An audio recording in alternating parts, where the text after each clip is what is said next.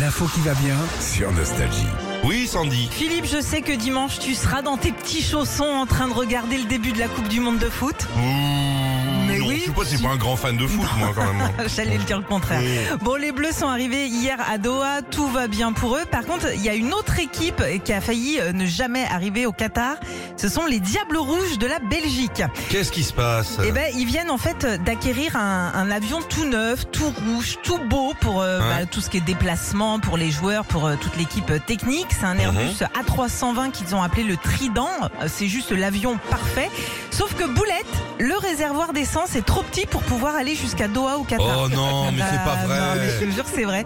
C'est c'est même pas un canular, hein, tout est vrai. En fait, au moment de faire le, le plein de l'avion, ils se sont rendus compte qu'ils avaient besoin de plus de kérosène pour aller là-bas.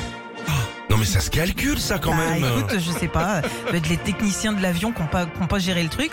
Donc à trois jours du mondial, je te laisse imaginer euh, la Oh, tête la des galère. Belges.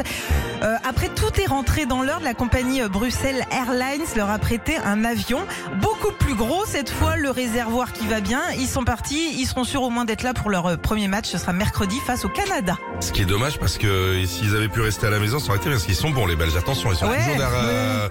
Faut pas, hein. Bon, ils c'est même moi qui ai percé le, le- le radiateur, hein. C'est moi, je vous le dis, hein. Je suis monté, hein. Ils auraient trouvé un autre moyen de locomotion. Pas, Oh, euh, y a- t'as raison, il y a bien un TGV entre Ouais. Bruxelles et Doha. T'as raison, Sandy.